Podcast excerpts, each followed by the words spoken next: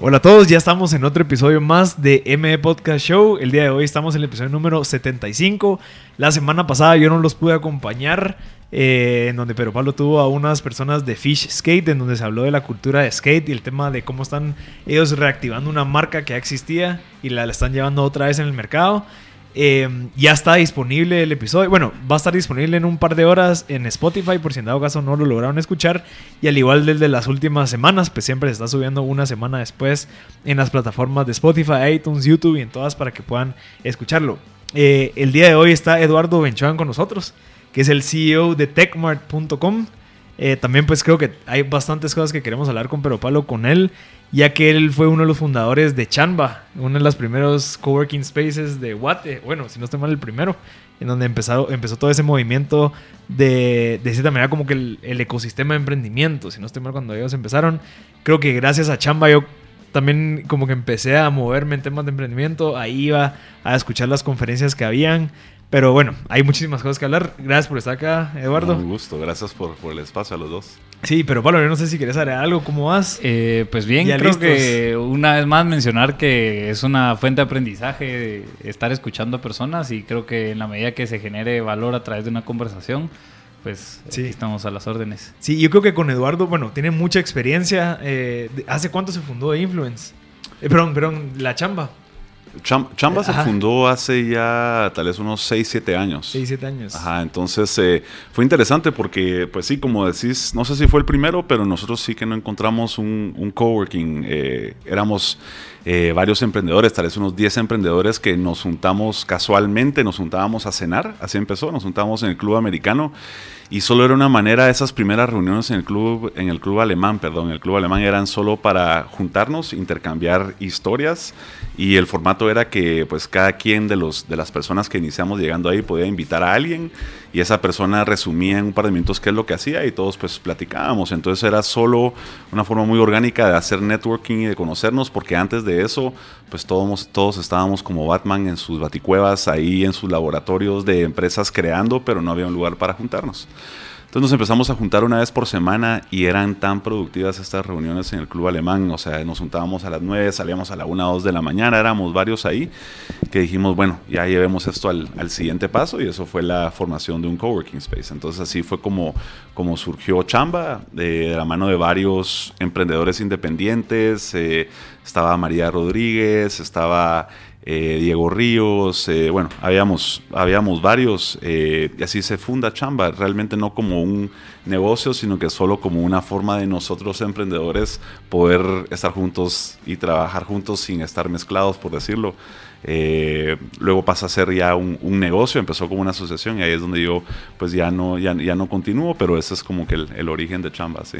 ¿Y el, en, el tema de, de, la, de Chamba empezó de un solo en zona 4 o empezó antes en, otros, en otro lugar? Porque ya cuando instalan las instalaciones, bueno, se tienen las instalaciones de Chamba en zona 4, ya es, o sea, ya habría que pagar renta, ya hay que pagar salarios Sí. y todo eso. Sí, fíjate que eh, empezó, como te digo, de forma muy informal, solo haciendo cenas en diferentes lugares o juntarnos en el club alemán, hasta que empezamos a hablar acerca de formalizar esto y fue donde apareció eh, Mark Roberts de, de Pomona Impact. Mm. Con, con, María Rodríguez, entonces él también tenía un interés en desarrollar este ecosistema, se pudiera decir. Entonces él me parece que hizo un préstamo en, el, en su momento que nos dio los fondos como para empezar con la renta, eh, comprar algunos muebles y, y, y, darnos algún tiempo para que fuera eh, pues cash flow positive. Interesante. Y eso, y eso bueno, yo, yo, no sé cómo funciona, pero si era, ahí todavía no era un, una empresa, era una asociación. Era una asociación Ajá. porque el, el, fin hasta ese momento no era necesariamente lucrar de esto, cada quien tenía su empresa propia, era más que nada crear sinergias entre nosotros. Eh, ese era el, el, fin. Entonces, lo que se descubrió más adelante es de que convertirlo en una empresa le iba a permitir ser más sostenible. Pues uh -huh. es un mejor vehículo de sostenibilidad una empresa que una asociación. No teníamos que estar pidiendo donaciones, sino que ya era más fácil incluso atraer a personas que se quisieran dedicar a esto. Entonces, en función a eso se tomó la decisión y creo que fue una muy buena decisión. ¿Esto en qué año fue? Este cambio fue tal vez hace uf, unos 3, 4 años, si no sé Ah, ¿y de cuándo empezó? Empresa? Eh, digamos, pasó como asociación, digamos, eh, año y medio. Y luego ya pasó a ser empresa. Dígase 2000. No soy muy amigo de las fechas, no estoy seguro. no, pero sí, eh, solo lo, hacía como para hacer un mapa tal vez de cabal cómo ha evolucionado tal vez ese el ejercicio de coworking, ¿verdad? Porque creo que después de Chamba surgieron y empezaron a surgir bastantes nuevos. No, sí fue, probablemente fue entre 2013 y 2014. Sí, yo me acuerdo que 2013 fue cuando yo, yo empecé a enterarme que había este coworking space supervisionario, que, que era el primero. Eh, que hacían estas cenas, bueno, no sé si eran cenas o era que... Eso fue antes, Eso fue antes. Le, llamamos la cena de los irrazonables. Eso, eso, que estaba Javier... Javier eh, Mata también estaba... Y también Javier Gramea, creo. Javier Gramajo también estaba... Eh, éramos, te digo, éramos varios, ya ni recuerdo todos, pero éramos varios emprendedores ahí que estábamos empezando y, era eso, pues solo juntarnos a platicar e intercambiar. O sea, de cierta manera esas reuniones, qué interesante, porque de, esa, de cierta manera esas reuniones se volvió como ese catalizador a este, este ecosistema que está ahorita creándose, pues. Sí, puede ser, ¿no? Ya incluso de los fundadores, pues hay varios que ya están, ya, ya están muy adelantados en su trayectoria y y yo creo que sí es útil porque cuando estás empezando, pues está la parte emocional, pues, ¿verdad? Que si estás solo, especialmente empezando un proyecto, pues solo estar alrededor de personas que, que les puedes platicar acerca de negocios sin que se desesperen, cosa que no puedes hacer con tu tía en una cena, por ejemplo, con tus papás, eh, a veces ni siquiera entienden lo que estás haciendo. Entonces, por eso solo sentarte a platicar con alguien, eso ya en la parte emocional es súper, súper valioso y rico. Eh, y luego también tiene, pues, la parte práctica, pues, ¿verdad? Que es que... Eh, juntándote con otros puedes eh, hacer más contactos, eh, escuchar, ¿verdad? O sea, hacer preguntas, eh, formar mejores criterios con otras personas que tienen diferentes áreas de expertise. Entonces, realmente fue muy, muy bonito y muy útil para nosotros en ese momento. Y eso, y eso es algo que creo que mucha gente ha compartido, el tema de que te sentes con alguien a hablar de algo en donde no tenés ese miedo de que sea que esta persona, no sé, me va a llevar esta idea o se la va a llevar a otro lugar, que creo que es algo que yo creo que todavía gente tiene. O sea, todavía gente me pregunta, mira, ¿será que es bueno compartir mis ideas? Digo, bueno, si no las estás compartiendo, ya estás perdiendo un montón de posible feedback que te puede servir para construir, eh, o sea, algo mucho mejor. Sí, yo creo que eso, o por lo menos yo cuando estuve justamente en Concord con el tema de ver bastantes negocios para ver si había inversión disponible, etcétera, eh, una de las primeras cosas que llegaban era con miedo a contar la idea eh, con tal vez un miedo de básicamente de que yo la iba a copiar, pero es que para yo sentarme a copiar esa idea lo que necesitaba era uno, tener tiempo, dos, tener las ganas de ejecutar esa idea, tres, los recursos y, cuatro, tal vez un entendimiento básico del problema que estaba intentando solucionar. Entonces no es como que me vayan a decir la idea yo mañana me voy a poner a ejecutarla, sino que más es como, obviamente creo que a la hora de empezar a socializar la idea, uno empieza básicamente a, hacer el ejercicio de ver si, si aquí sí pega, aquí no, eh, a quién le hace sentido, a quién no, eh, etcétera. Pero creo que ese, esa cultura de empezar a socializar es un ejercicio valioso. Sí. No, totalmente. Y yo creo que también a mí me encanta, yo soy muy de hablar. Me encanta platicar con cuates. Mi esposa también a veces se cansa de tanto que le hablo, que le hablo de negocios, pero para mí es muy útil solo poder platicar porque eh, uno es de que, bueno, de, lo que yo he aprendido ahí, a la hora de, aprender hay dos, fases. Una es la fase de cramming, en donde estás básicamente metiéndole toda la información a tu, a tu cerebro consciente. Luego hay una segunda parte cuando estás aprendiendo, que es de relajarse, pues, ¿verdad? Y ahí es donde tu subconsciencia, tu subconsciente empieza a hacer conexiones entre entre sí como para formar muy grandes ideas, pues, ¿verdad? Entonces, eh, para mí la plática es como que darme, darle a mi cerebro y a mi ser un espacio para relajarse, para que, no sé, no, no, no, estar tan tenso con información, tan tenso con operaciones, con el día a día, sino que solo relajarme y me da la oportunidad a mi subconsciente de, empezar a hacer alguna de su magia, pero también escuchar a otras personas eh, eh, gratis. Yo lo veo así, sí, yo le, yo le estoy hablando, le estoy dando mi, mi, mi idea tal vez, pero yo lo estoy escuchando gratis, pues, y entonces eh, si obviamente es una persona que respetas a la cual estás platicando, te puede aportar muchísimo. Pues. Sí, ahora tal vez hablando y entrando un poco más a profundidad el tema, creo que cuando hay una conversación eh, y estás dirigiendo un negocio, eh, obviamente hay una especie como de junta directiva que necesitas que te oxigene de conocimiento o de dirección, ¿verdad? Entonces, tal vez que nos contes un poco cuál ha sido tu experiencia con respecto a esa oxigenación de información o de conocimiento para la hora de ya estar dirigiendo el negocio, qué se te ha facilitado, dónde te han cortado años en minutos, ¿verdad? Solo por esas curvas de aprendizaje. Mira, eh, la, la, versión corta de esa respuesta es de que yo toda mi vida he intentado hacerlo lo más rápido posible y llevo 20 años. Así que, eh, pues no, no, sé si hay tal cosa como, como atajos, pero sí hay, hay muy buenas prácticas. Pues eh, lo, que, lo que estoy haciendo ahorita incluso, eh, que, sí recomendaría es en la parte de formación, ¿no? O sea, formarte como persona lo más posible, es una en, en negocios y en emprendimiento. ahorita estoy tomando yo la, el, el MBA de, de Acton, así que saludos ahí a toda mi gente. Ellos ya estuvieron aquí con nosotros. Sí, cabal. Ajá. Eh, espero un parqueo gratis solo por esta, esta misión.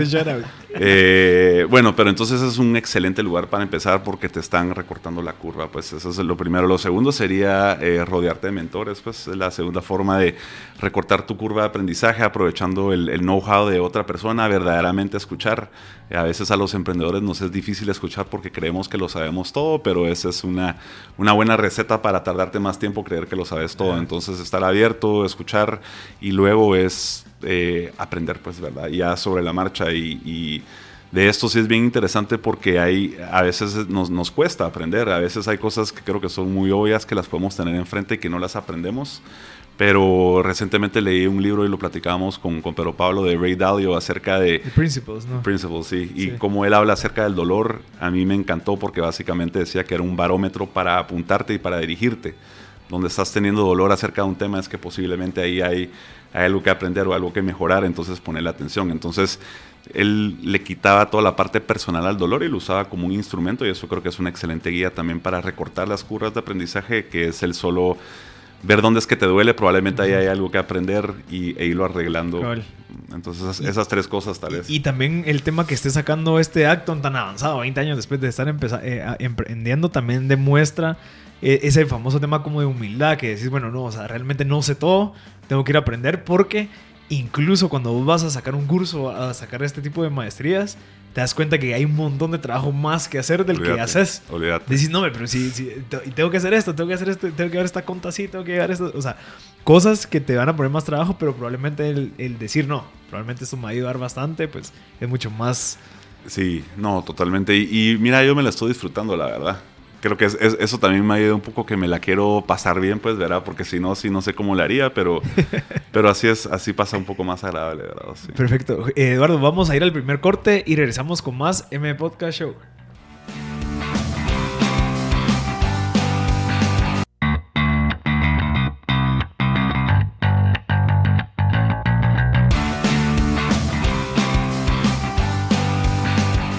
Ya estamos de vuelta en el segundo segmento de M Podcast Show. Si se han dado cuenta, pues hoy cambió el horario. Desde hoy, martes 18, eh, ya no es de 10 y media a 11 y media, sino que será de 10 a 11 de la mañana. Igual, si en dado caso se acaban de subir al carro, si en dado caso nos acaban de sintonizar, nos pueden escribir, eh, bueno, se pueden, eh, pueden escuchar el episodio el otro martes en Spotify como MB Podcast. Ahí estamos subiendo todos los episodios eh, donde van a poder escucharlo fluidamente sin ningún problema. Pueden ponerle pausa, descargarlo, compartirlo, lo que quieran. Le recordamos que hoy estamos con Eduardo Benchuam y él es el CEO y fundador de TechMart que nos viene a compartir, bueno, el tema de hoy que queremos llevar, llegar a un punto es el tema de la automatización de marketing digital. Creo que tienes muchísima experiencia. Eh, estábamos terminando de conversar en el primer segmento sobre el tema de los mentores, de qué es lo que uno necesita para poder oxigenar ese conocimiento diario al momento de emprender. Estás comprendiendo que sí, se requiere de seguir estudiando, seguir aplicando eh, y estar buscando mentores. Dijiste una, una parte bien interesante del cramming, de que te metes un montón de información, que creo que eso pasa cuando tenés una idea. Que cuando se te ocurre una idea, empezás a investigar, empezás a pensar, empezás a pensar y empezás a hablar mucho de eso. Pero también eso a veces por la emoción se te baja. No sé si te ha pasado, como que estás tan emocionado que empezás a decir, sí se puede, sí se puede, y después, dos días después decís, no, me, no eso no va a funcionar. pero, ¿qué pasa cuando, cuando estás en esas situaciones donde te cuestionas esa idea que creíste que era bien interesante? Pues si me levanto dos días después y ya no estoy tan emocionado, pues, la dejo ir. Ok. Así. Sí, es un poco como cuando asienta el polvo. Ajá. Sí. Ajá, sí, la, la, clásica prueba de la almohada, ¿verdad? O sea, el día siguiente todavía te sentís muy fuerte acerca de un tema. Yo sí soy muy de, de, no, de no tomar decisiones en caliente, entonces sí, la prueba de la almohada la, la, la, llevo conmigo, pues, pero es un poco eso. Si, si todavía aguanta el día siguiente, después de que ya tal vez dejaste que incluso tu subconsciente hiciera algo de trabajo ahí, pues es que sí, está interesante, pues. Sí, es que eso, eso me ha pasado bastante y he escuchado mucha gente que también por, por estar tan caliente, eh, a veces incluso hasta le dicen a alguien, mira, métete conmigo al proyecto y empiezan a como que hacer esas sociedades así sin, obviamente sin sociedad, pero ya te, de cierta manera ya metiste a alguien más al cual incluso podría perjudicar este proyecto. Entonces, eh, lo quería traer a la mesa porque es algo interesante que hay que tomar en cuenta. Sí, yo tal vez cambiando un poco de tema y yéndonos al tema del marketing. Eh, creo que el marketing obviamente es, esta cosa compleja que es transversal en los negocios, ¿va? No solo es desde una perspectiva de la marca, sino también afecta a operaciones internas, etcétera, etcétera. Eh, y creo que hoy estamos en una etapa en la que ha migrado bastante, o por lo menos estamos viendo un cambio en ella, eh, de, por lo menos la tradicional empezar a poderla cuantificar o convertir a digital, ¿verdad? Eh, creo yo que son las cosas que pasan cuando hay este tipo de transiciones. Entonces, eh, con respecto a estas transiciones, y ya que llevas años en el mercado del marketing digital, eh, porque lo que haces es distribuir herramientas de marketing digital, corregime, ¿qué, ¿qué, retos que estás viendo en el mercado? Ah, que Jeff Bezos decía una cosa de que siempre le preguntan qué 10 cosas están cambiando, pero no le preguntan como que qué dos cosas no cambian. ¿Qué no está cambiando en el mercado digital? Y en eso se va a enfocar, digamos, él en su sentido es en no bajar precios, sí. perdón, en bajar precios y en tiempo de entrega, porque son cosas que no van a cambiar, entonces es su enfoque. Entonces un poco haciendo ese análisis, qué cosas no están cambiando en el marketing digital. Ok, buena, buena pregunta. Eh, bueno, TechMart, TechMart eh, empezó siendo un agregador de software, ahorita ya está, eh, ya es un integrador de software. Entonces, eso para favorecer la, automatización. Entonces, eh, ¿qué cosas están cambiando? Eh, uno, la, complejidad. La complejidad, en vez de reducirse, se ha incrementado a lo largo del tiempo, especialmente en la parte digital. Hay más canales, hay más métricas, hay eh, más palancas que mueven todo, pues, ¿verdad? Entonces, y menos tiempo para aprender acerca de más cosas que van surgiendo. Entonces la complejidad va subiendo. Eh, ahorita ya pues podemos hablar de automatización, podemos hablar de inteligencia artificial, son dos cosas que ya no son del futuro, no son dentro de dos años, son de ahorita, está pasando ahorita. Eh, entonces, eh, eso es lo que creo yo que más está pasando, que es, muy complejo, pero también ya tenemos, contamos con la ayuda de inteligencia artificial y otras tecnologías como para simplificar lo que es complejo. ¿Qué cosa creo yo que no va a cambiar por bastante tiempo? Es pues las cosas que, las, que la inteligencia artificial no puede hacer de momento. Eh, y eso inicialmente sería la creatividad. Entonces en marketing yo creo que la creatividad es lo que más tiempo tiene antes de ser disrumpida. Eh, creo que incluso la inteligencia artificial se va a meter a la, a parte creativa, pero no inmediatamente. Ahorita en lo que está, lo que ya está haciendo es en la automatización de reportería. Eso es una cosa incluso que nosotros hacemos en TechMart. Eh, ya, ya esto ya está automático en tiempo real. Eh, la generación de insights también es otra cosa que ya la inteligencia artificial nos ayuda porque está procesando muchísimos datos, está recortando tiempos de, generación de insights y lo último es la, la optimización en donde la inteligencia artificial también está participando para reducir errores humanos y también pues tiene muchísima información, puede hacer cálculos bien rápidos y para pautar o optimizar algún tipo de esfuerzo es donde, donde está variando también el, el AI. Interesante. ¿Cómo, ¿Cómo es que funciona, digamos, ustedes de cierta manera tienen plataformas que las, las juntan en un mismo lugar. Entonces yo voy contigo y te digo, mira, quiero lograr estos objetivos, quiero alcanzar a esta gente, tengo este presupuesto. Eh, ¿Qué es lo que me ofreces a mí? Siendo yo un cliente que tengo, no sé, 10 empleados y que estamos creciendo en temas de, no sé, algo digital. Buenísimo. Pues fíjate que entonces la empresa empezó, como te decía, agregando softwares. O sea, encontrábamos unos softwares impresionantes que realmente tenían un potencial tecnológico tremendo, pero no eran fáciles de utilizar, o sea, había que configurarlos, había que eh, segmentarlos y luego habría que hacer un análisis. O sea, hay mucho valor, pero también hay cierta inversión que había que hacer a la hora de poder extraer ese valor. Entonces, eh, eso es lo que estuvimos haciendo por cinco años y ahora lo que ya estamos haciendo hoy, eh, desde hace algunos meses incluso, es que todo eso ya está automatizado. Entonces, con TechMart puedes tener, digamos, toda la potencia de herramientas de social listening, herramientas de eh, audiencias, herramientas de analytics de canales propios, eh, herramientas de comunidades. Todo lo puedes tener en un solo lugar y ya automático. Entonces no hay necesidad de que configures nada, no hay necesidad de que segmentes nada, eso ya está hecho por nosotros, por decir. Entonces tenés la potencia de varias herramientas eh, simplificadas en un solo lugar. Sin tener que pagar una herramienta por cada una. Así es. Ya. Yo tengo otro, otro tema y creo que va de esta integración eh, y creo que obviamente es importante y, reveladora con respecto a la industria y cómo, por ejemplo, los accesos a ciertos APIs se fueron después del Cambridge, famoso Cambridge Analytica, cómo fueron, o sea, qué pasó después de eso para estas integradoras, digamos, de, información, que al final es, pues es información y solo como que cerraron un poco el nicho de la información, pero creo que todavía hay bastante información a la cual se le extrae valor. Eh, de la que se presenta. Entonces, eh, ¿cómo pasó eso? Creo que fue una etapa interesante, me imagino. Eh, sí fue, o sea, sí, sí sacudió a la, a, la, a la industria lo de Cambridge Analytica. Eh, tal vez el impacto más grande desde que Facebook restringió sus APIs y Facebook es el proveedor de data social más grande que hay. Entonces esa es la repercusión y luego pues todo el ecosistema tercero ha tenido que ver de dónde consigue más datos básicamente o cómo puede generar valor con los datos, los datos que ya tiene.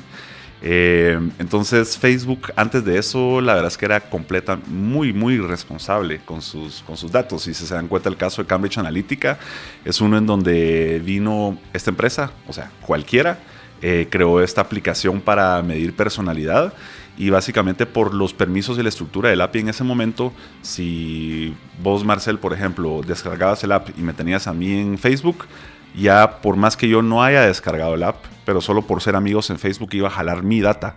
Entonces solo necesitó, me parece que el dato eran creo que 250 mil o 280 mil descargas en Estados Unidos para tener datos de toda la población de Estados Unidos. Sí, entonces obviamente eso pues no está bien. Entonces ese es el tipo de cambios en las políticas que hizo Facebook y lo único. Pero habiendo dicho eso, todavía hay, el mercado de data es, es muy grande, pues. y, vivo y activo y creciente. Sí, porque inclusive como decías, eh, cada vez hay más canales también, ¿verdad? Que no solo pertenecen a los núcleos que, pues, que ya conocemos como plataformas eh, como Twitter, Instagram, bueno, que Instagram también es de Facebook o Facebook en sí, eh, sino que también surge TikTok, por ejemplo, Snapchat, que no es de ninguno de ellos, etcétera. Creo que hay bastantes plataformas más, Reddit. Eh, en fin, eh, creo que ese es el, eje, pues es como, ahí está el ejercicio de data entre todas estas plataformas. Sí, sí. Y esa es data social, que, es valiosa te, para un mercadólogo. Es, es, solo, pues, porque te está dando un montón de, datos útiles. Eh, luego está Google, ¿no? que también es un, es un gigante. Pero luego hay otras fuentes de datos, o sea, tenés datos de, comportamiento, tenés datos de cookies, eh, tenés datos de... Y hay otros proveedores que incluso han estado vendiendo datos desde hace años, datos de eh, eh, transacciones, datos de, compras. uf, hay muchísimos datos que están en el Internet. Pues. Y el famoso social listening es qué es lo que están diciendo las, las personas de tu marca de cualquier tema. O del, digamos, de la industria en la que vos te querés meter, vos puedes escuchar qué tanta demanda hay, cuáles son las keywords más usadas, como para poder utilizarlo de cierta manera para poder hacer tus tu, tomar tus decisiones claro. Entonces o sea es, es, una categoría linda. Eh, lo que hace es, el famoso big data. Entonces se va a conectar a los APIs de las distintas redes sociales o canales y luego va a procesar esa información para poderte dar el sentimiento. Entonces si es positivo o negativo y eso está genial porque ya con eso puedes obtener la, digamos, la, la, opinión pública acerca de cualquier tema. Entonces, aplicado una, a una marca es qué piensan las personas de mi marca, qué piensan las personas de mi app, de mi servicio, de mi producto. Todo eso lo puedes saber eh, y en función de eso tomar decisiones. Pues. Y también algo tal vez más interesante es qué es lo que está pasando en la industria, qué es lo que están diciendo, quiénes son mis posibles, eh, es mi posible mercado, porque si en dado caso no has lanzado, puedes hacer una investigación y decir, bueno, ¿será que eh, me voy por acá o me voy por allá? Quiero escuchar, quiero entender qué es lo que es, Es, digamos, la evolución al clásico focus group.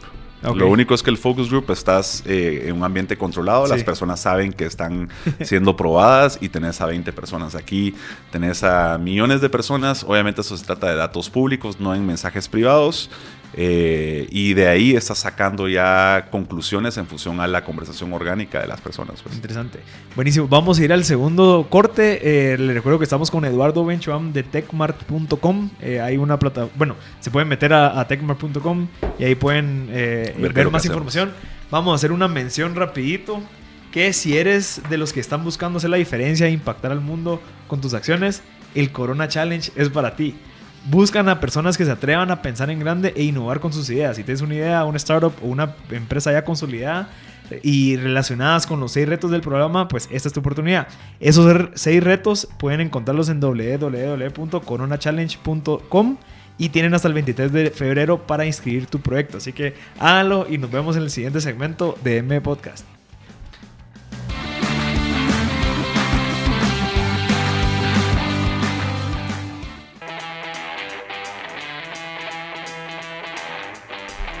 Ya estamos de nuevo en el tercer segmento de M Podcast Show. Les recordamos que este es un espacio en donde conversamos con emprendedores sobre temas de innovación, liderazgo.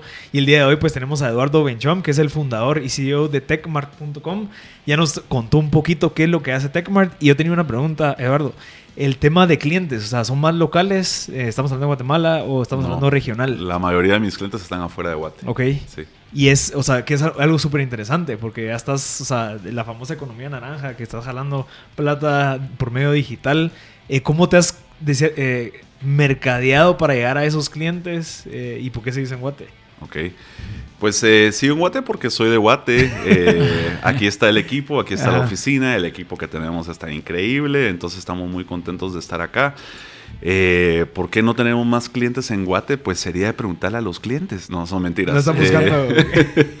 pues no sé, la verdad es de que, a ver, la, verdad es de que el mercado objetivo para nosotros en Guatemala es pequeño. O sea, nosotros estamos buscando, tenemos muy claro qué tipo de clientes son los que estamos buscando y después de hacer un análisis vimos de que realmente habían pocos clientes aquí en Guatemala. Entonces, desde el primer día tuvimos que empezar a pensar en cómo nos hacíamos de clientes afuera. Lo lindo de, de, este negocio es de que es digital, entonces yo sí que puedo atender a un cliente en cualquier país. Eh, en este caso se trata de software en la nube. Yo lo que estoy exportando, por decirlo así, son eh, credenciales, un login y una contraseña y el soporte que acompaña el software se lo puedo dar desde Guatemala también. Entonces sí que puedo estar acá. Eh, y bueno, y, salir de Guate pues me da mucho más oportunidad, pues, ¿verdad? Porque ya puedo ir a empresas grandes en México, ahí está la mayoría de mi clientela, en Colombia, en todos estos países de habla hispana. Eh, ya puedo acceder a ellos pues, sin ningún problema. Y eh, como es un mercado global, para, aunque sea para mi industria, no sé si se tratara de otra industria, pero ellos están muy receptivos a, escuchar nuevas propuestas de personas de cualquier parte del mundo. ¿Cómo, ¿Cómo hacer las reuniones con los clientes, los posibles prospectos? ¿Es por medio de Skype? ¿Los vas a visitar? ¿Cómo te ha funcionado? Pues fíjate que nosotros, eh, como tenemos muy claro quién es nuestro mercado objetivo, entonces lo que hemos hecho es que creamos una base de datos y luego básicamente tratamos de alcanzarlos, de, de, de, hablarles. Esto combinado con algún esfuerzo de marketing o PR para, digamos, engrasar un poquito este funnel que tenemos de, outbound y generar algunos inbound, nos apoyamos de marketing. Pero en esencia es, es de salir a buscar. Como les digo, ya sabemos así nombre y apellido. tenemos una descripción muy larga de quiénes son como que las empresas que buscamos y nos volteamos solo a buscarlas y cuando les empezamos a hablar, pues también resulta que hay mucha alineación entre eh, nuestro mercado objetivo y nuestro producto. Entonces es, muy fácil conseguir reuniones porque cuando ya llegamos nosotros, aunque no nos conozcan, por ejemplo, se metan a nuestro website, como tenemos muy claro quién es el mercado y muy claro qué es lo que hace nuestro producto para ese mercado, ya la conversación es muy fácil porque, digamos, estamos hablando el mismo idioma. pues. Interesante. Sí, yo creo que hablando un poco de, del mercado guatemalteco y cómo empezar a crecer, Creo que Guatemala es un buen primer ejercicio para validar el servicio y después empezar a probar en otros países, ¿verdad? Porque creo que lo hemos mencionado, pero Guatemala tiene características de mercado grande a pesar de no ser mercado grande. ¿verdad? Eh, con características me refiero a que hay bastante, o sea, puedes ejecutar buenos tickets en algunas empresas, digamos, como conseguir buenos tickets de venta. Eh, hay volumen considerable como para, para muestras, ¿verdad? Eh, y después, cuando vas a probar un país más grande, como por ejemplo México, pues ya tenés un, un buen pivot aquí de, de, instancia. No sé si algo así te sucedió, en donde empezaste probando algunos pivots en Guatemala para cuando fuiste a otro país, Colombia, México, eh, Perú, eh, te has topado con ya esa facilidad de decir, bueno, sí, esto ya, ya tengo casos de éxito, ya más o menos funciona así, tal y tal. Sí, total. Pues sí, sí veo lo que decís, aunque no estoy de acuerdo al 100% en eso de que Guatemala es, eh, en que una buena estrategia es hacerlo antes en Guatemala y después irte. o sea, lo que, lo que sí es una buena estrategia es usar los recursos que ya tenés, o sea, el lowest hanging fruit. Entonces, y eso va a estar ¿Clientes en Guate. aquí cerca? Pues, pues sí, pues, o sea, imagínate lo que yo tengo que hacer para, por ejemplo, empezar a hablar a una empresa en Argentina que no conozco. O sea, ahí hay más tiempo, más desgaste. Versus, puedo yo agarrar a mi cuate fulanito, le pego un timbrazo y ya estoy sentado en su oficina. Entonces, aprovechar esos recursos creo que es lo valioso, pero la... Y esto creo yo personalmente que va a depender de la industria, pero la pregunta sería, ¿por qué vas a invertir tu tiempo o tal vez hasta quemar tu oportunidad en un mercado más pequeño cuando ya puedas estar aprendiendo en un mercado grande? Entonces sería la, pregunta que yo me haría, pues, ¿verdad? A la hora de estar en esas, porque tal vez vale más la pena, por ejemplo, solo ir a los estados, pues, y, aprender ahí, pues, ¿verdad? ¿Por qué no? Si ahí no te vas a, no se te van a agotar las empresas. ¿Y, cómo sabes cuándo estás tomando una buena decisión de, en, esa como premisa de, bueno, ¿será que estoy agarrando la oportunidad o la estoy quemando? Porque eso es, eso es algo que nos pasa a todos. O sea, que yo podría estar haciendo esto o hago esto que... Yo creo que en primer, en primer o por como veo el concepto que mencionas y creo que es valiosísimo, es solo no empezar a pensar en chiquito desde el inicio, pues. O sea, solo ya pensar en grandes y ya lo puedes hacer, ¿verdad? O sea, ¿para qué te vas a atrasar si ya puedes empezar a ir a buscar esos, esos, tamaños grandes, pues. Ajá, la, realidad de, llevar al siguiente paso eso que acabamos de decir es, no, yo voy a empezar en Guate y cuando ya lo tenga validado me voy a los estados. Ah, va, perfecto dos años después, tres años después, se dice en Guate, pues, porque, ajá, no, pues es que tuviste que montar aquí, por ejemplo, una flotilla de logística para hacer entregas, tuviste que armar aquí, ya hiciste tu marketing aquí, ya hiciste todo acá, pues, verados. Entonces, sí, pues tal vez ya dominaste Guatemala, pero te tardaste tres, cuatro años, que tal vez ese mismo esfuerzo en un mercado más grande puede haber rendido mayores frutos. No sé si hay una regla, Marcel, de cuándo, cuándo, pero yo te diría, si estás pensando en qué, hacer, tal vez hacerte la pregunta y si te duele alguna, no, no la hagas. pues no sé. Qué interesante, pero igual creo que la parte de, de, de la agarrar la low hanging fruit, de estar aquí en Guate, tener los clientes aquí, al menos te mantienen las operaciones, digamos, o sea, para poder estar buscando el atender esos mercados más grandes, porque creo que el, el, pensar de un solo en grande y decir voy a contratar a 10 programadores que me ayuden ahorita, pero no sé si de verdad me va a llevar el tiempo que yo pienso de dar a clientes de Argentina. Y ahí, pues ahí tocas otro temazo, o sea, yo sí soy full partidario de llegar al break-even lo antes posible. Ahí sí que, aunque no sea lo más elegante, es decir, si yo tengo un cliente aquí en Guatemala y tengo otro cliente en los Estados Unidos, no me voy a hacer bolas, pues si yo voy a llegar al break-even o incluso ya tengo alguna rentabilidad que mejor ya después voy puliéndolo un poquito, pues, pero sí creo que es súper crítico llegar rápido a este tipo de situaciones. Y, y, creo que eso es lo que es sumado a lo que decías, de que, bueno, haremos de guate para al menos cubrir ese break-even y así al menos ya te puedes dedicar a buscar clientes después, porque probablemente un cliente en Argentina va a ser mucho más tardado que uno que en guate. No, y aparte de llegar al break-even rápido también te da oportunidad de... o sea, te da un poder de negociación, uno, de cara a clientes, ¿verdad? Porque ya no tenés que andar rogando, yo qué sé, ¿verdad? O bajando precios solo por llegar, o yo qué sé. Y dos, de cara a si estás buscando inversión, eh, también te da un mejor punto de negociación con esos inversionistas, Porque si es que igual me metes la plata para eh, acortarme este tiempo o sigo pues, igual solo tengo que relocar recursos con respecto a cómo vengan entrando. Entonces, eh, en, instancia creo que eso es eso es súper valioso. Obviamente eh, hay maneras de llegar a ese break-even lo antes posible. Tal vez no, estandarizar precios, sino más eh, cobrar a dedo, etcétera. Que puedes ser cosas que vayan funcionando, pero que te dan en el largo plazo esa ventaja. total. ¿Cómo, ¿Cómo encontraste ese mercado objetivo tan claro? Me dijiste, mira, ya tengo bases de datos, nombres, todo eso. ¿Cómo, cómo lo podemos usar nosotros en nuestros negocios? ¿Qué estrategia utilizaste? Pues eh, primero sí es, eh, la primera parte tal vez es feeling, pues. No sé, o sea, solo ir, ir, viendo eso es ya salir a la calle a vender y ver qué, qué respuesta te da distintos segmentos, pues, ¿verdad? Y luego ya vas, ya vas tal vez teniendo algunas ideas de, más o menos por dónde irte ya cuando saliste a la calle. Después lo que yo hice fue elegir un mercado objetivo y eso implicó descartar otros mercados objetivos, pues, ¿verdad? Entonces, eh, básicamente eh, enumeré los diferentes segmentos a los cuales yo, yo podía atacar, por decirlo así. Luego, eh, para cada segmento encontré el tamaño del mercado, encontré el tamaño del ticket, encontré la, cuánto cuesta entrar, o sea, la accesibilidad y lo último fue cuánto dolor tienen por una solución como las que yo puedo ofrecer. Todo eso básicamente es una matriz con pesos ponderados y los datos fueron los que me dijeron, mira, andate a este segmento porque este es el segmento que es grande que paga, por, por simplificarte, ¿no? Este es el segmento más grande que paga mejor que les duele que, que, les duele muchísimo lo que vos tenés que ofrecer y que no es tan difícil entrar a eh, entrar con ellos. Por decirte un caso un pyme es muy fácil llegar un gobierno mucho más difícil llegar pues ¿verdad? entonces pero tal vez los pymes te pagan una fracción de lo que te puede pagar un gobierno y eso ya lo compensa. Entonces ese tipo de análisis me sirvió para ir encontrando los segmentos y después de encontrar el segmento a quien yo quería ir pues empezar a entenderlo mejor verdad cuáles son sus pains y qué capacidades tengo yo como para resolver ver esos pains y luego alinear toda la comunicación, como te digo, para cuando vos llegues con ellos ya les estás hablando lo que, lo que ellos quieren escuchar, porque ya entendiste muy bien eh, qué dolores tiene este grupo de empresas o personas que reúnen las mismas características. Sí, también supongo que eso, ese análisis también parte de haber tenido una base de clientes, digamos, que te dice, ah, me da esta información ¿va? con respecto a operaciones, administración, y a ventas, ¿verdad? ¿Cómo se entró más fácil? ¿Qué operaciones requiere? ¿Les escuchas? ¿Les preguntas? Exacto, y basado en esa base de clientes como que ya empiezas a cuadrar, a decir, ah, bueno, tal vez este me conviene, este no. ¿Y, hay algún servicio el cual uno puede pagar para obtener esa información? Digamos, como, o sea, toda esa data que vos obtuviste, o sea, no es fácil. A mano. No, la hice a mano, sí.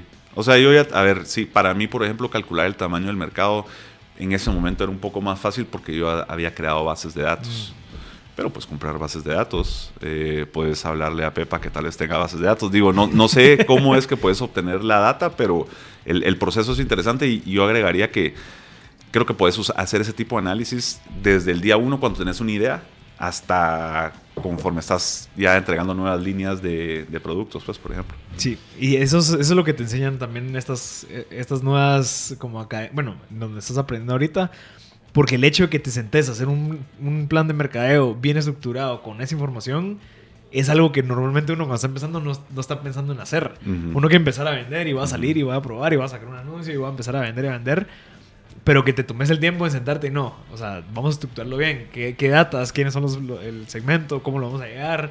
¿Qué estrategia vamos a utilizar? Pues esa es una buena pregunta. Y les preguntara a ustedes, ¿cuáles son, creen que como fundamentos de... Porque es que cuando uno está empezando, uno tiene que balancear entre que yo me puedo quedar aquí analizando todo lo que quiera y me puedo quedar años pues haciendo un estudio, un análisis o puedo ser lo opuesto, me puedo solo lanzar al agua, pues, ¿verdad? Entonces, ¿qué es esos fundamentos, ese core que uno sí debería de tener antes de solo empezar a correr y hacer que las cosas ocurran? Yo tal vez diría que, eh, a ver, emprender es un camino no solo hacia afuera, sino hacia adentro como persona. Y creo que mucho de eso también está ahí adentro, esa respuesta, en donde soy averso al riesgo o si le entro con todo al riesgo eh, y creo que ahí uno va midiéndose en dónde se va sintiendo cómodo en seguir ese camino de emprender. Entonces, en la medida que uno pues ve hacia adentro y se siente cómodo con los avances que está haciendo, ya sea que se haya tirado a nadar al mar de, entrada o que vaya midiendo y tanteando si el agua está fría y así, ¿verdad? Pero es con lo que uno se va sintiendo cómodo. Creería que la ecuación más, ese sería el fundamento, como ver hacia adentro, porque emprender, y creo que por ahí quería acabar dirigir la siguiente conversación, era como a nivel personal también es un gran reto. ¿Qué, qué, tipo de, de, cosas se van, qué retos personales se va topando uno, ¿verdad? O sea que dirías estar en un buen lugar antes de emprender. Yo estaría muy de acuerdo con eso, ¿sí? O sea, estar en un buen lugar como persona en tu interior. Exacto. Ajá, sí. Exacto. ¿Y por qué? Porque eso te va también a dar los límites o poner o, o saber hacia dónde vas a llegar vos como persona. Es decir, a este sí le voy a entrar, pero porque estoy listo para eso también, ¿verdad? Eh, o desde la otra perspectiva es solo a eso no le entro porque mi personalidad solo no está hecho para eso. Y otra parte importante es tal vez lo de las finanzas personales que lo hemos hablado, ¿verdad? En donde hasta dónde también aguantan, ¿verdad? Y, y qué, qué nivel a nivel personal estoy cabal en, en el de aguantar la austeridad o, irme a, a, endeudar o yo qué sé, pues. Sí, porque cuando estás en los zapatos del emprendedor, todo lo ves bien. Si no lo vieras bien, no lo harías, pues. O sea, entonces todo lo ves como flores, pero ahí hay una. sobreestimas un poquito la, la dificultad. O subestimas la dificultad, más bien. Entonces sí tenés que estar como que bien preparado y, y, tener tal vez los recursos para meterte a esto, porque sí, no es para todos, es difícil, a nadie le va a ser fácil. Pues eso sí, estoy casi seguro, a nadie le va a ser fácil. Pues. Sí, vamos a ir al, al último corte y regresamos con el último segmento de M Podcast Show.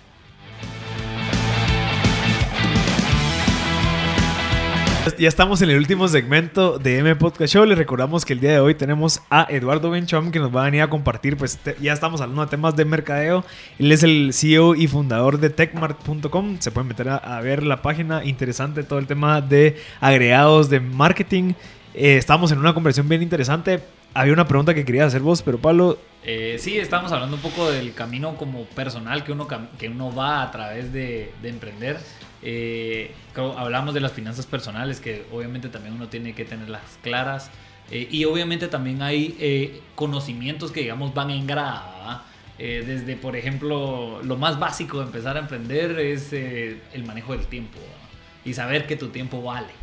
¿verdad? Pero ya cuando vas a otra grada más arriba ya es temas legales, ¿verdad? ¿Cuál es el más fácil para operar en otro lugar y en tal y tal? Es un poco de las gradas que uno se va topando a la hora de empezar a emprender. Eh, y eso en términos técnicos. Y luego ya vienen en términos personales, los aprendizajes que uno va viendo a través de todo el camino. Desde el primero, no estoy haciendo lo mismo que están haciendo todos que están trabajando. Eh, y, no, y, y, al revés, yo estoy hoy un martes de 10 a 11 hablando de emprendimiento. Eso solo es muy distinto con respecto a todo lo que están haciendo. Entonces, cómo uno tiene la integridad básicamente para acoplarse y crear ese camino. Y tal vez en, qué aprendizajes has tenido de eso en tu camino de emprendimiento. Sí, ya 20 años emprendiendo. Demasiado, no, ya. Mira, en el 1750, cuando empecé a emprender, ahí vinimos en un barco de vapor, ¿verdad? ahí estaba Mickey Mouse. No, hombre. Eh, entonces, la pregunta concretamente es o sea, ¿cuáles han sido tus aprendizajes en todo este camino? Tal vez como aprendizajes de esencia. Nos hablabas antes de, obviamente, seguir formando formándote y todo. Pero como retos personales, ¿cuáles has pasado ya? Pues mira, un, un gran reto y un gran aprendizaje y algo que es crítico, de lo cual se habla muchísimo, eso seguro que tales todos los que han venido acá lo han dicho, pero es armar equipos, crear un equipo es, de nuevo, lo, se menciona mucho, pero yo, aunque sea, no entendía el valor hasta, hasta no hace tanto, pero e, eso es muy valioso y es muy difícil también. Y cada vez es más difícil. Eh, yo creo que el, mundo es cada vez más competitivo, estamos en una economía global, o sea, aquí en, en, en Guate estamos compitiendo contra los chinos por decirte una cosa, en muchas cosas. Entonces es bien competitivo, pues, y además que la, gente, especialmente la gente joven, no tiene la paciencia, quiere resultados muy rápidos y, no ven a largo plazo. Entonces el valor de formar un equipo a largo plazo es tremendo. Yo lo veo como una tribu. O sea, es decir, si yo voy a competir contra los mejores cerebros del mundo, yo quiero asegurarme que tengo a una tribu de personas que van a estar a mi lado, que nos complementamos, que son buenos tipos, para llegar lejos. Pues entonces formar ese equipo complementario de buenos seres humanos y buenos para lo que hacen a largo plazo es crítico, clave y es una diferencia gigante. Entonces, esa sería una de Mira, y el tema de formar equipos, ¿estás hablando de contratar o estás hablando más de temas de socios? Las dos. Las dos. Las dos, sí. O sea, eh, las dos. Porque creo que es. Eh, yo, creo que he tenido un dilema en los últimos como, como dos semanas del tema de, bueno, contrato o le ofrezco acciones. Yo no sé si vos tuviste algún momento eso y qué hiciste para decidir, bueno, no, esto mejor vale la pena más contratarlo que, que ofrecerle socio. Pues fíjate que hay que entender a la persona. Y lo que he descubierto yo es que casi nadie quiere acciones. Ajá. la gente quiere dinero, pues. Depende del puesto, depende de la persona. Entonces, de entender qué, quieren y encontrar un acuerdo que se alinee. Al final es alinear, eh, y bueno, y con todo este equipo, que todos estén alineados, ¿verdad? A largo plazo. Incentivos dictan comportamientos, dirían, ¿verdad? Sí, probablemente esa persona está buscando más pertenecer a un salario y ahí tal vez sería más interesante ser socio. Pero en, en temas de que probablemente no, no tenés un cash flow así tan positivo, que decís, bueno, no le puedo pagar el salario que me está pidiendo esta, pero es, es clave para el proceso, ¿qué has hecho? O sea, ¿te ha pasado?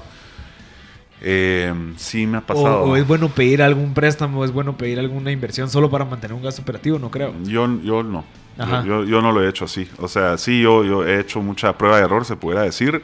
Al final lo que he hecho eh, más recientemente es eh, voltearme hacia adentro y entender cuáles son mis valores, cuáles son los valores de las personas que han sido exitosas en la empresa y, y identificarlas. Entonces, esos valores también es otro de los temas que se habla mucho, pero se valora poco, pero es como que ya un framework incluso de cómo pensar, cómo hablar, cómo comportarte en función a los valores que vos le puedes dar a un equipo. Entonces es como también extraer la esencia de lo que alguien necesita para ser exitoso. Entonces luego es buscar a personas que tengan esos valores y probar contra los valores, ¿verdad? Para que las personas, aunque sean bien pagadas o mal pagadas, si reúnen esos valores, aunque sea, van a tener una mayor probabilidad de éxito, creo yo, porque es lo que estás buscando, lo que hace la diferencia entre triunfar y fracasar según vos en tu empresa.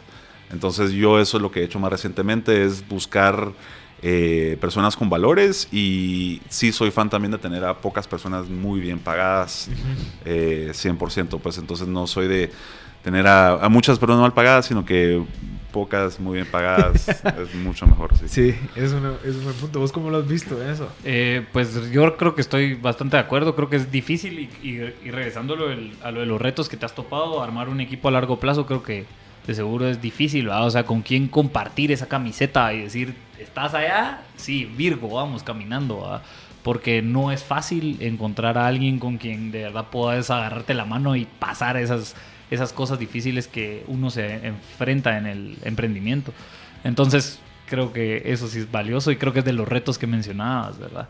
Eh, entonces, básicamente es, alinear incentivos, es creo que uno de los retos más grandes. Más con, y ahora pensando desde el lado técnico, más desde la perspectiva legal de Guatemala, donde sabes que, por ejemplo, hacer un sweat equity en una SA de Guatemala es casi imposible, ¿verdad? Eh, te tenés que hacer un vehículo legal en el extranjero, etcétera. Vienen como más complicaciones ya on-premise para poder ejecutar ese tipo de cosas. Eh, entonces, ¿qué se tiene que hacer para lograr algo así aquí? digamos, si no, no existe esa no sé cómo se podría decir, pero en los contratos de las sociedades anónimas. Es un workaround complejo, creo yo. O sea, yo creo que lo han intentado aplicar algunas empresas, pero prefieren hacerlo fuera en lugar de acá. Que ya son otros, o sea, es invertir mucho más plata. mejor no lo hacemos y mejor me facturas.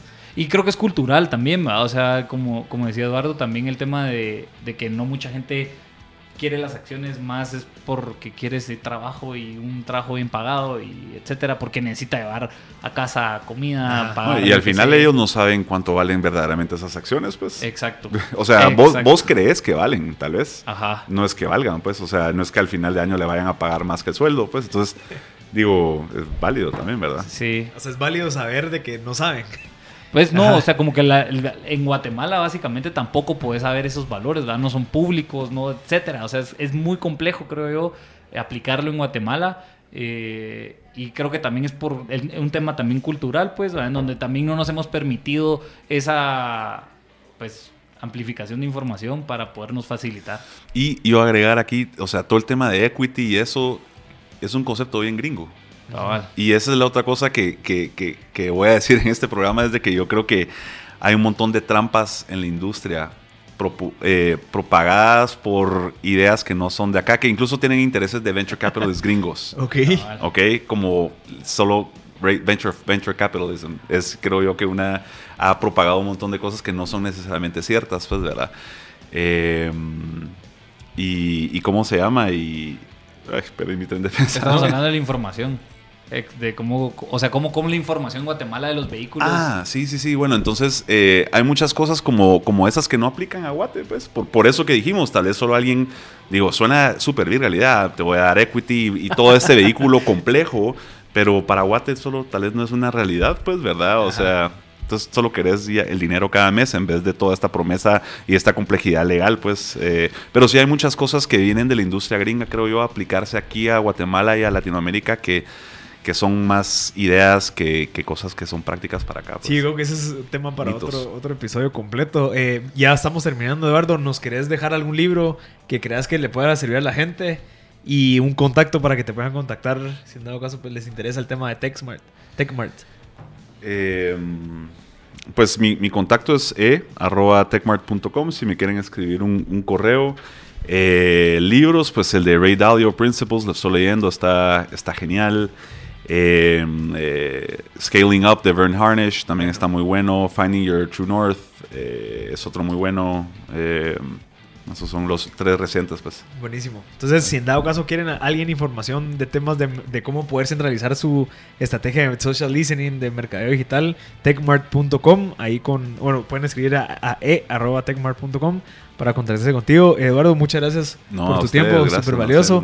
A, la gente que se sumó de último, pueden escuchar el episodio el próximo martes en Spotify para que puedan eh, aprovechar todo este conocimiento que nos acaba de compartir Eduardo, súper valioso. Y nos vemos el próximo martes, les recuerdo, de 10 a 11.